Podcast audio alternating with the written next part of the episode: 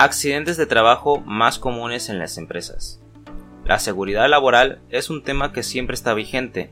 Para cualquier actividad física del ser humano existe un riesgo.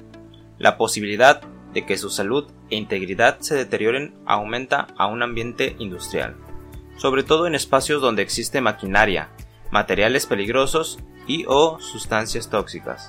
Por esta razón, las empresas que cuentan con un enfoque de gestión de riesgos establecen metodologías y acciones que logran reducir considerablemente los accidentes de trabajo al interior de su organización. Cada sector implica diferentes riesgos para sus trabajadores, debido a que los entornos y materiales que se utilizan cambian drásticamente entre uno y otro.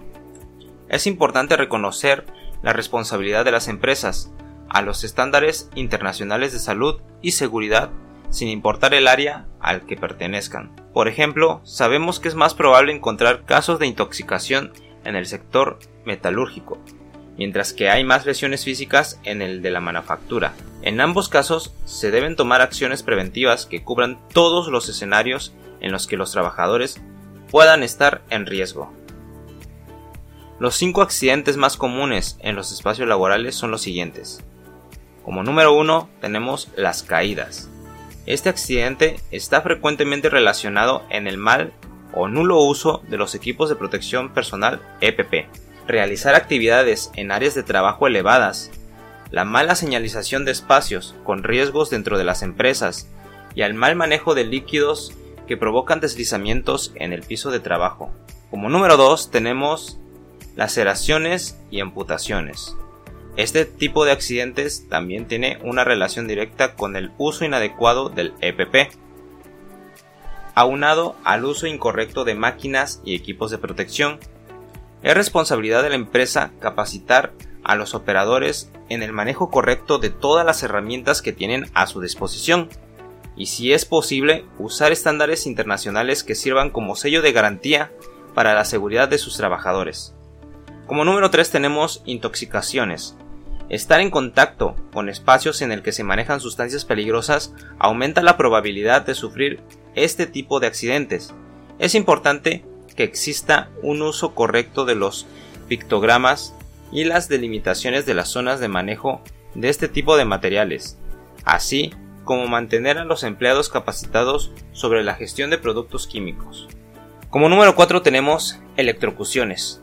Este tipo de accidentes puede ser causado por la imprudencia de los operadores. Sin embargo, en la mayoría de los casos ocurren debido a que existen errores en las instalaciones de las empresas o mantenimiento inadecuado.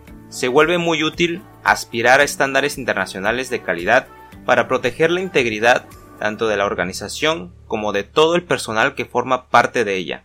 Y como número 5 tenemos los accidentes vehiculares. El uso de vehículos especializados para la industria es una necesidad al momento de llevar a cabo las operaciones diarias de las empresas.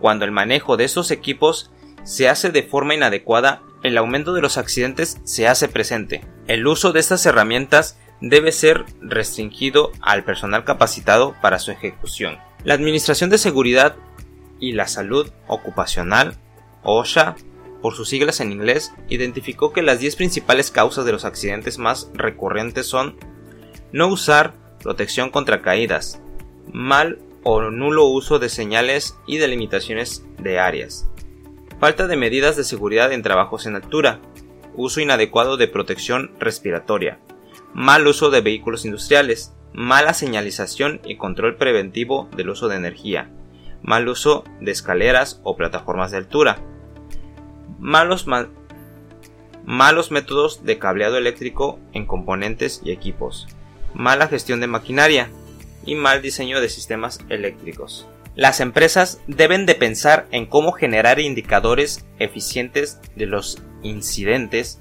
de seguridad para que puedan analizar sus resultados y en base a eso tomar decisiones que generen acciones.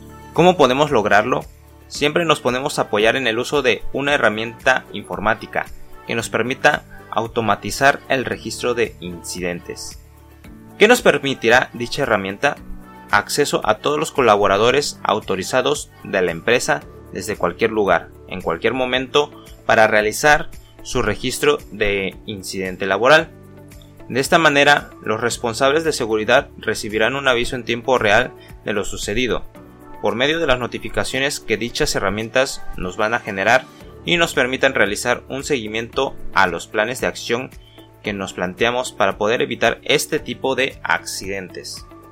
Una vez que tengamos todo el ciclo de incidente cerrado, tendremos estadísticas, indicadores automáticos que iremos diseñando con base a nuestra organización. Número de días perdidos por tipo de accidente, partes de cuerpo más lesionadas, tipo de accidentes más comunes, hora del día más común que se ocasionan los accidentes.